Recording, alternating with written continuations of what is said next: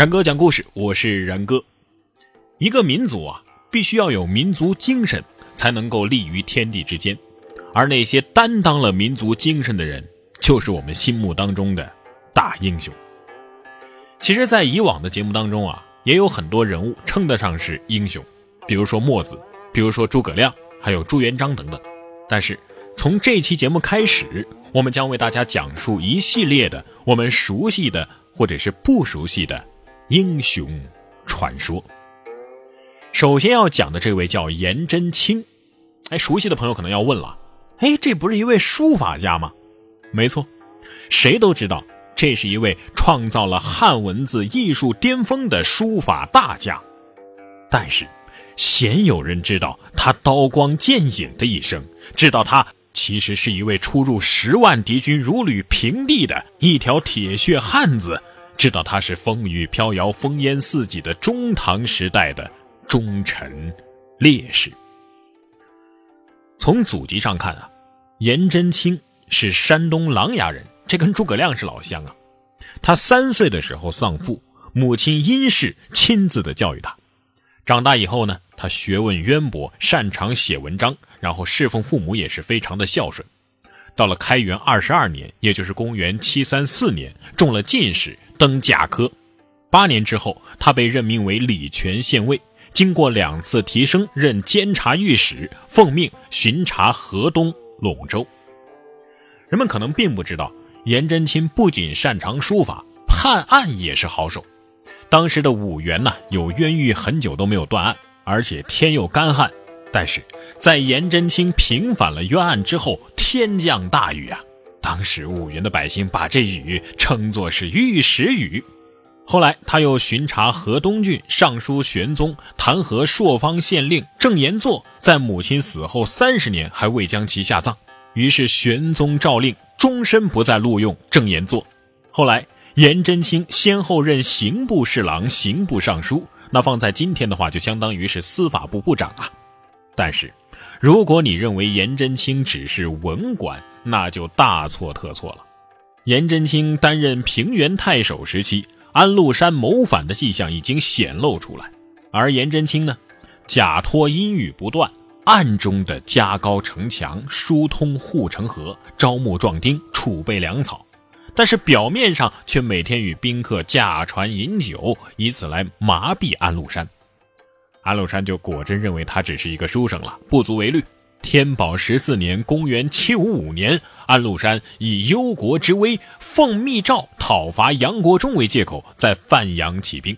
河北郡县大都被叛军给攻陷了，只有平原城防守严密。颜真卿派私兵参军李平骑快马到长安，向玄宗报告。玄宗起初听到安禄山反叛的消息，叹息说：“河北二十四个郡就没有一个忠臣吗？”等到李平到京之后，玄宗大喜呀，对左右的官员说：“我虽然不了解颜真卿的为人，但是他做的事儿竟然是这样出色呀！”平原被围之际，颜真卿的手中啊，其实只有三千竞赛兵，他知道这不足以对抗叛军，于是呢，又连忙增招士兵一万人，派陆氏参军李泽交统领，任用刁万岁、何林、徐浩、马相如、高亢朗等人为将领。分别统领军队。这一天，颜真卿在平原城西门集结军队，慷慨陈词，泪水直流啊！全军都是非常的感愤。饶阳太守卢全成、济南太守李随、清河长史王怀忠、景城司马李维、叶郡太守王道，各自都领军来归附他。朝廷任命北海太守贺兰进明率领五千精锐士兵渡河援助。在这种情况下，叛军是久攻不下，于是想到了心理战术。在攻下了东都洛阳之后，叛军随派段子光送了几位将领的头颅来到了平原城，目的就是示众威慑呀。颜真卿担心大家害怕，于是哄瞒各位将领说：“这些将领的头颅都不是我们的人啊，我们的将领我认识啊，这些人头都是假的，不是我们的人。”于是呢，把段子光给杀了。把这几颗人头啊藏了起来，等这段风波过了之后啊，才用草编了个人体，然后接上头，装脸之后祭奠，设灵位，哭祭他们。当时的军事形势啊，可以说是瞬息万变。颜真卿的堂兄叫颜杲卿，时任常山太守，杀了叛军将领李钦凑等人，清除了土门的敌人。接着，十七个郡同一天自动的归顺了朝廷，并且推举颜真卿为总统领。到了这个时候，我们这位大书法家的手中已经握有二十万的兵力了，截断了燕赵的交通联络。朝廷任命颜真卿为户部侍郎，辅佐河东节度使李光弼讨伐叛军。不久，叛军战败，中原的形势基本上就稳定住了。但是呢，史思明仍然势力比较强劲，先是围攻饶阳，然后又派军截断了平原郡的救兵。颜真卿呢，就写信请这个贺兰进明把河北招讨使啊让给他。然而呢，贺兰进明在信都仍然是作战失败。这个时候。恰逢平卢的将领刘正臣据渔阳起义，这个时候颜真卿啊想坚定他的信心，于是怕贾在渡海送去了十万多的军费，并且把自己的十岁的儿子颜颇作为人质。当时军营当中啊，众将领是坚决请求颜真卿把儿子留下，不要使用这么决绝的手段。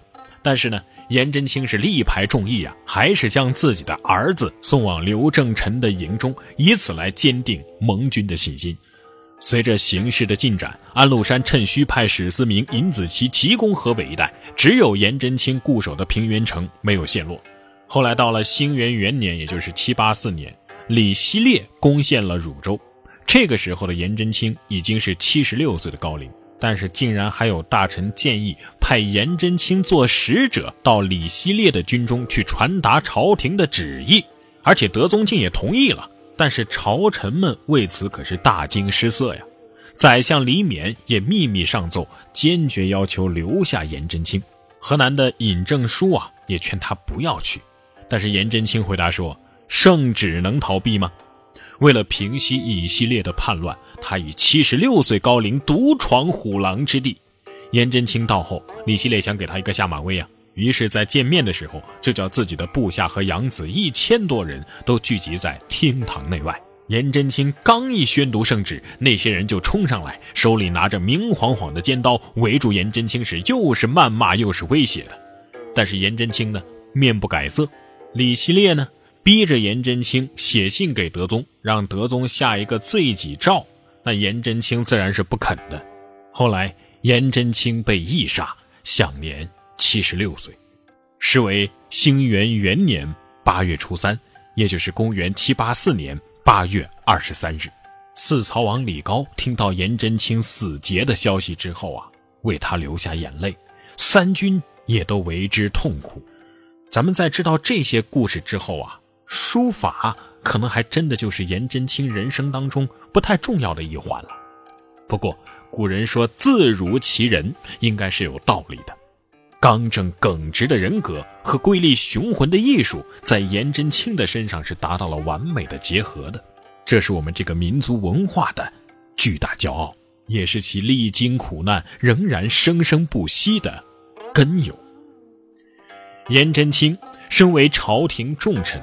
他为官清廉自持，绝不贪枉苟取，以致闹到了举家十周来已数月，今又庆节的地步，不得不写信向同事求告，惠及少米，实际奸勤。这就是书法史上奇特的奇米帖的来历啊！寥寥数言，但是研读起来却觉得浩然正气扑面而来。著名的艺术家黄尚说。余观鲁公其米铁，知其不以贫贱为愧，故能守道。虽犯难不可屈，刚正之气发于诚心，与其自体无异也。